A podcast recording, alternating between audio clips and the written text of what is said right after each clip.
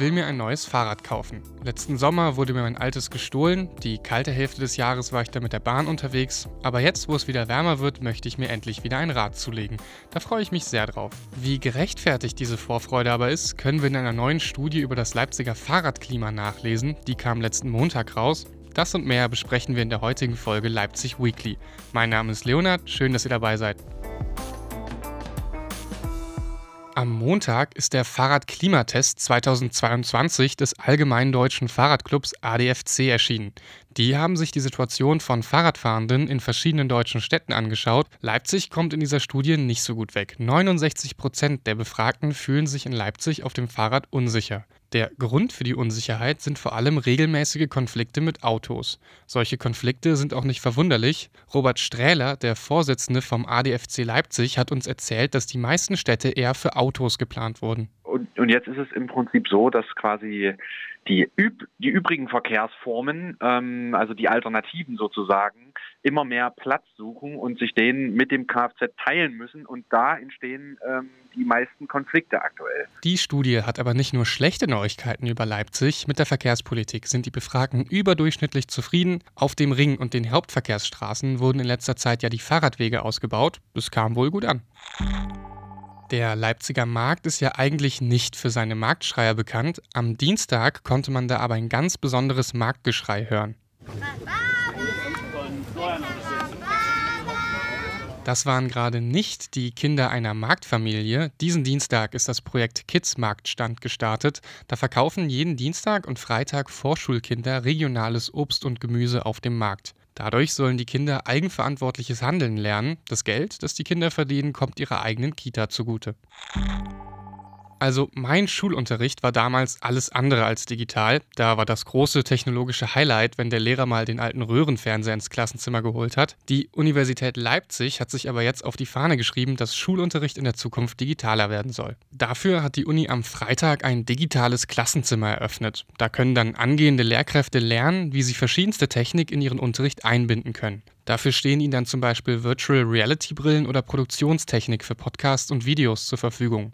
Der Schulunterricht der Zukunft wird sich grundsätzlich wandeln. Das hat mir zumindest Laura Holan, eine Dozentin der Uni Leipzig, erzählt. Wir sehen da schon äh, grundsätzliche Neuerungen in der Konzeptualisierung von Unterricht. Man muss auf jeden Fall vom Frontalunterricht mit dem klassischen Unterrichtsgespräch weggehen und an das äh, kooperative Lernen heranschreiten. Die ersten Lehrveranstaltungen im digitalen Klassenzimmer laufen bereits. Und das große Thema dieser Woche in Leipzig, das war natürlich der Start der Leipziger Buchmesse. Und über die weiß meine Kollegin Sophie mehr. Hi Sophie. Hi Leonard. Sophie, wie waren denn die ersten Tage Buchmesse so? Die Buchmesse findet ja zum ersten Mal seit 2019 wieder statt.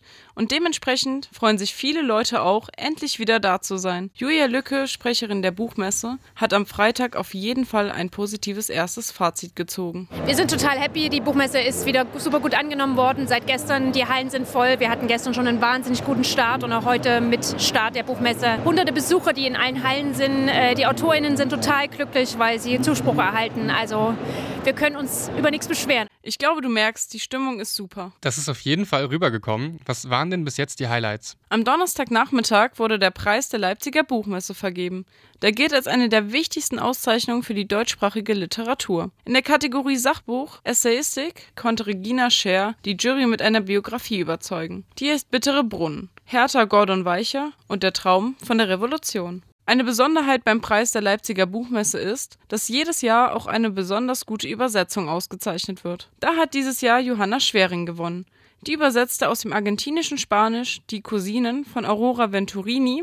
In der Kategorie Belletristik ging der Preis an Dincha Guiceta für sein Buch Unser Deutschlandmärchen. Der Belletristikpreis ist ja der bedeutendste Preis der Buchmesse. Kannst du mir zu dem Buch noch ein bisschen mehr erzählen? Sehr gerne. Dincha Gicheta erzählt in seinem Roman die Geschichte seiner eigenen Familie. Seine Eltern sind in den 60er Jahren als Gastarbeiter nach Deutschland gekommen, erst in den 80ern im Rheinland aufgewachsen. Und es geht eben um all die Herausforderungen dieses Lebens. Die Missverständnisse und Konflikte, Rassismus und das Gefühl des Fremdseins, aber auch die Hoffnung auf einen Neuanfang in Deutschland. Erzählt wird die Geschichte aus der Perspektive von Gücheta selbst, aber auch von den Frauen seiner Familie, seiner Mutter und seiner Großmutter. Du hast uns ja auch einen Ausschnitt aus dem Buch mitgebracht. Lies uns den doch gern mal vor.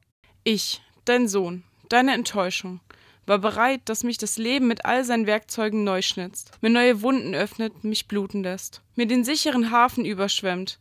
Siehst du, wie ein Verrückter schreibe ich Gedichte. Wie ein Wahnsinniger gehe ich auf die Bühnen, lese meine Texte vor, egal wie peinlich, wie albern es aussieht. Sehr emotional auf jeden Fall. Danke für den kleinen Einblick. Wie hat die Jury den Roman denn bewertet und was war ausschlaggebend dafür, dass gerade dieser Roman gewonnen hat? Die Jury hat besonders überzeugt, dass diese Einwanderergeschichte einen total mitnimmt. Der Preis der Leipziger Buchmesse gilt einem Roman von mitreißender Emotionalität und großer politischer Bedeutung, der mit der Einwanderergeschichte auch deutsche und europäische Geschichte miterzählt der die Worte zum Himmel fliegen lässt und die Demütigung am Boden nicht ausspart. Lesempfehlungen kann man von der Buchmesse also auf jeden Fall mitnehmen. Die Buchmesse geht ja noch bis Sonntag. Was gibt es denn noch für Höhepunkte in den nächsten zwei Tagen? Also morgen kommt Angela Merkel nach Leipzig. Sie redet im Schauspiel Leipzig mit Giovanni Di Lorenzo über die Frage, was ist mein Land? Das ist aber leider schon ausverkauft. Ansonsten kommt es natürlich sehr darauf an, wer dich so interessiert.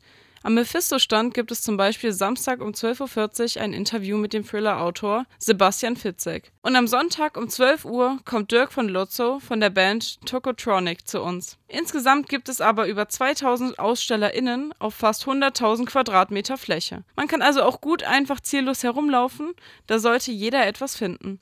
Das glaube ich gern. Wenn man so ziellos über die Messe schlendert, entdeckt man ja auch immer ganz neue Sachen. Sehr zu empfehlen also. Dank dir, Sophie, für die Infos. Gerne.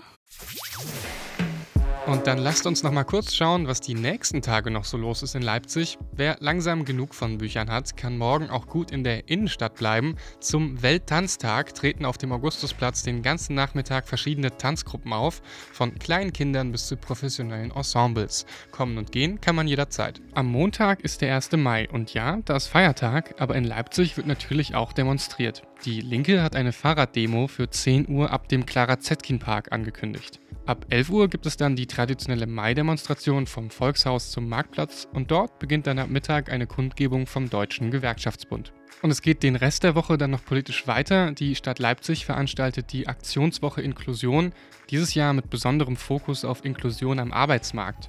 Dazu gibt es die ganze Woche Infoveranstaltungen, zum Beispiel zum Thema leichte Sprache, aber auch Kino- und Konzertabende. Und das war's auch schon wieder mit dieser Folge Leipzig Weekly. Die nächste Folge gibt's dann wieder am Freitag. Wenn ihr up to date bleiben möchtet, was in Leipzig so los ist, dann schaltet auch jeden Dienstag und Donnerstag um 18 Uhr das Radio ein. Da läuft unser tagesaktuelles Magazin Radio für Kopfhörer, wie immer auf der Welle 97.6. Folgt uns auch gern bei Instagram, da findet ihr uns unter Mephisto976. Ich bedanke mich fürs Zuhören, mein Name ist Leonard. Macht's gut.